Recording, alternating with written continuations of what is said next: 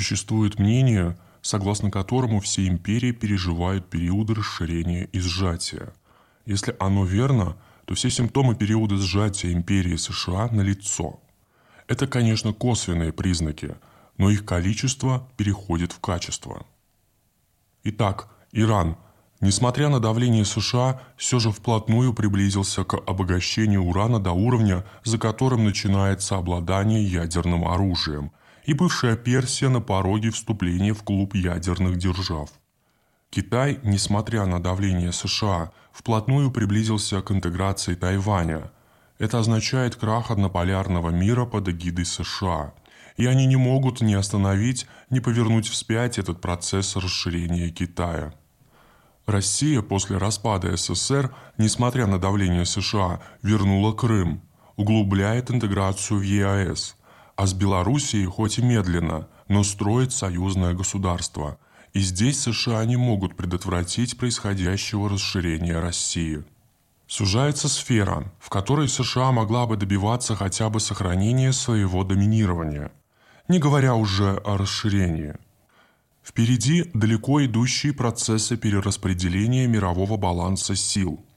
В связи с этим конфликт внутри политических элит США усиливается, что порождает новые утечки ресурса от США к другим странам – так иранская сделка расколола истеблишмент США настолько сильно, что это может снизить влияние на Израиль, Саудовскую Аравию и ЕС. Падающий рейтинг Байдена угрожает возвращением Трампа, представители которого уже заявили, что в случае возвращения к власти немедленно аннулируют ядерную сделку с Ираном. ЕС заведомо против этого, значит можно ждать его отдаления от США, и расклад в сил ЕС изменится – усилятся антиамериканские, националистические, как принято говорить в США, силы.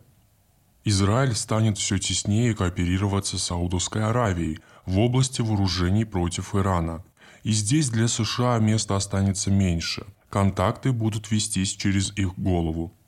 Все, что теряют США, находят Китай, Россия и Иран – это провоцирует ЕС на колебания, для предотвращения которых США усилят давление на ЕС что вызовет ответную реакцию антиамериканизма. И сфера достижения своих целей без ущерба для властного ресурса США станет еще уже.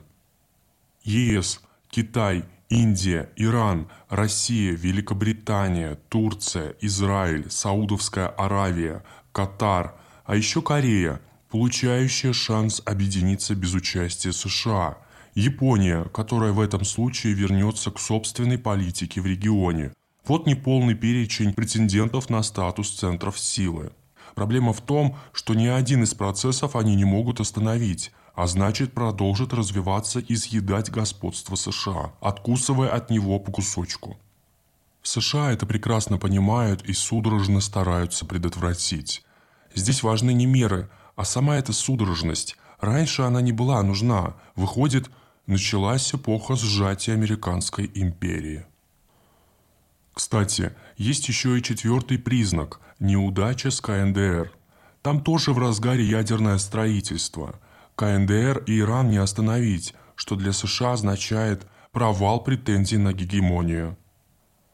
Ослабление США определяется и по таким признакам, как активизация Великобритании и Турции. Раньше никому и в голову не приходило, что они решатся на самостоятельную политику по всему спектру пространства, где господствуют США. Теперь Вашингтон сталкивается с Анкарой и с Лондоном в Сирии и в Закавказье, в зоне, где США никому не давали санкции на самостоятельность. Своя игра в Закавказье позволяет Турции строить альянсы с Россией, Китаем и Ираном – а Великобритания на плечах Турции входит в эту игру. Францию удалось поставить в рамки, сорвав ее сделку с Австралией по подводным лодкам, но сделать это пришлось в союзе с Великобританией. Для Вашингтона это болезненно.